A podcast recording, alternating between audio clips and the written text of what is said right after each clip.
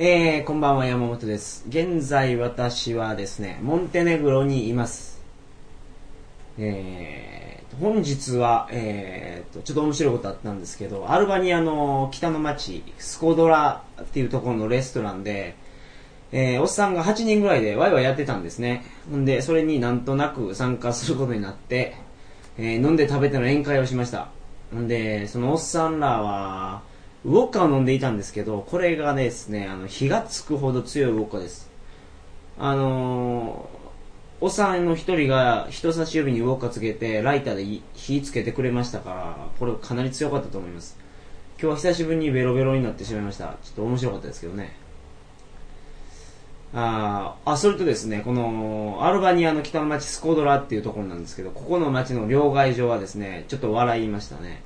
あの、両替をする夢のおっさんがいてですね、あの、そいつがやってます。で、どこで聞いても、そのおっさんのところを教えてくれるんですよ。両替所っていう聞くと。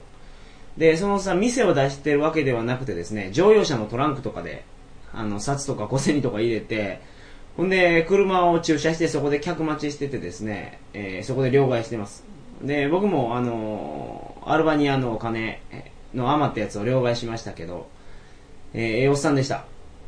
はい。えー、というわけで、鳥かご放送始まります。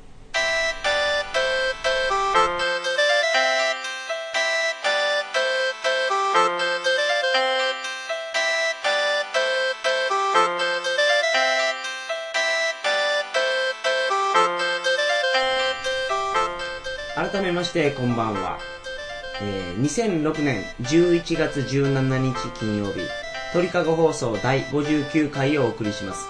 番組に関するお問い合わせは、info.tkago.net、info.tkago.net までよろしくお願いします。えー、本日は、えー、アルバニアのお話です。この国の情報なんですが、地球の歩き方に載ってませんでした。えー地球の歩き方の中央ヨーロッパ編、隣のマケドニアとかですね、その上のセルビア、モンテネグロとかは出てるんですけど、あの、アルバニアは載ってないんですね。で、僕は今ここに持ってるロンリープラネットのヨーロッパ編には載っているので、えーこの本に載ってる情報と実際にその私がこの経験したことをお話ししたいと思います。で、まず、えーっと、アルバニアに入るのにですね、10ユーロ入国税がかかります。で、これは、あの、車で入っても、バスで入っても、電車で入っても、例えば自転車で入っても、あ、そう、飛行機で入っても、絶対に10ユーロ取られるそうです。あの、ですので、あの、この10ユーロは、別途用意しておいてください。で、この、僕の持ってる本は、ヨーロッパ編の最新版なんですが、この本にはですね、えーこの記事を書いた時点では、アルバニアには ATM がありませんと書かれています。インターナショナル ATM がありませんと書かれてますが、えー現在はあります。僕はそのシティバンクのカードを持ってたんですけど、このカードでお金を下ろすことができました。えーっと、ほんで、そう、アルバニアの通貨はですね、レケとかいうやつですけど、これはアルバニアで使い切ってください。他の国では両替もできなくなってしまうそうです。で、この国はですね、ホステルのような安宿があまりありません。で、えー他の東欧の国と違ってですね、プライベートルームというのもあまりないと思います。僕は見つけることができませんでした。で、ここのロンリープラネットに載ってるところに私は泊まったので、ここのことをちょっと言っておくので参考にしてください。私がアルバニアの首都ティラナで泊まったところはですね、カラジャというところです。一晩15ユーロでした。えっ、と、3人ドミトリーかな。えーこのカラジャの電話番号はですね、250-000です。250-000。えー行き方は簡単でですね、ティラナの、えーと街の中心にナショナルアートギャラリーっていうのがあるんですけど、その横です。で、このナショナルアートギャラリーは映画館も隣接されているとこようなところなんで、あのティラナの人に聞けばすぐわかると思います。ホテルカラジャのスペルは K-A-L-A-J-A です。えー、他のホテルはですね、値段聞いてみましたけど、30ユーロとか35ユーロとかしましたので、まあ、安いところに泊まりたい方は、こちらにどうぞ。他には、アルバニアの1日の旅の予算は、だいたい2500円ぐらいです。で、レストランも全然高くないので、積極的に利用してみてください。アイスクリームを食べてみましたけど、アイスクリームが2、30円で食べれました。こんなもんですかね。情報は。はい。で、あ、そうそう。このティラナからは僕はモンテネグロに行く予定やったんですね。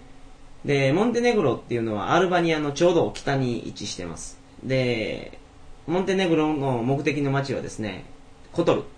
これは、えー、っと、鳥かご放送49回でですね、森さんがおすすめしていた街です。で、ぜひここに来たいと思って来ました。で、現在コトルに到着してるんですけど、ここに来るのには非常に苦労しました。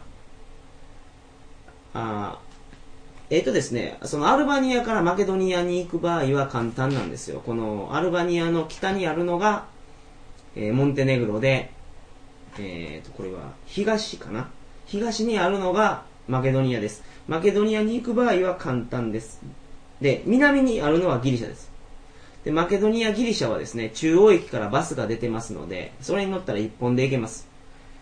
で、こっちの二つの国は簡単なんですけど、えっ、ー、と、この上、モンテネグロに行くのはちょっと難しいので、えー、ちょっとここで苦労したモンテネグロの生き方について話したいと思います。で、はじめですね、僕はこのアルバニアに着くときに、着く前に、地図を見てですね、列車で行こうと思ってたんですね。で、聞いてみたんです。あの、ティラナで。じゃあ、この路線はすでに死んでて、もう走ってないよって言われたんですね。だから電車で、とりあえず北に行くのは、まず無理です。で次バスを調べると、ティラナからモンテネグロのどの町にもバスは出てないとのことでした。で、いろいろ教えてくれるツアーエージェントでですね、聞いてみると、アルバニアの北の町、スコドラという町に行けば、モンテネグロに行けるでしょうと言われたので、えー、スコドラにミニバスで向かいました。料金は、えー、と、2、3ユーロでしたね。2ユーロか3ユーロでした。2時間半で到着します。朝の7時から1時間おきに出ているそうです。で、えっ、ー、とですね、モンそこのスコドラについて、そこからモンテネグロの行き方を聞くとですね、タクシーとミニバスがあるというのを聞きました。で、タクシーで行くと25ユーロかな。30、初め30ユーロって言われて、値切って25ユーロになったんですよ。で、一緒に行く人が見つかったらね、あの、タクシーで行ってもよかったんですけど、僕一人やったんで、あの、ミニバスで行きました。ミニバスは4ユーロです。えっ、ー、と、まあ4ユーロなんですけど、午前9時と午後5時の1日2本しか出てません。で、スコドラで時間を潰して、あの、午後5時に行くことにしました。で、この時にオープニングで言ったように、そのおっさんの宴会に参加して時間を潰してたんですね。で、僕はその、睡眠薬強盗とか怖いんで、基本的に人にもらったものを食べたりはしないんですけど、まあ今日はおっさん8人がね、宴会してたようなところに自然に参加したから、まあ大丈夫やと思って食べました。まあ大丈夫やったんですけど。で、えー、っと、5時に出たミニバスで、まあモンテネグロの南の町に到着しました。町の名前がですね、えー、っと、なんていうのかな、これ。ウルシンとかいうやつですね。ウルシーカ。まあそんな感じの町ですね。で、この町に到着したのが7時ぐらいで、で7時40分にコトル行きのバスが出てたんで、そこから3時間揺られて、えー、コトルに到着しました。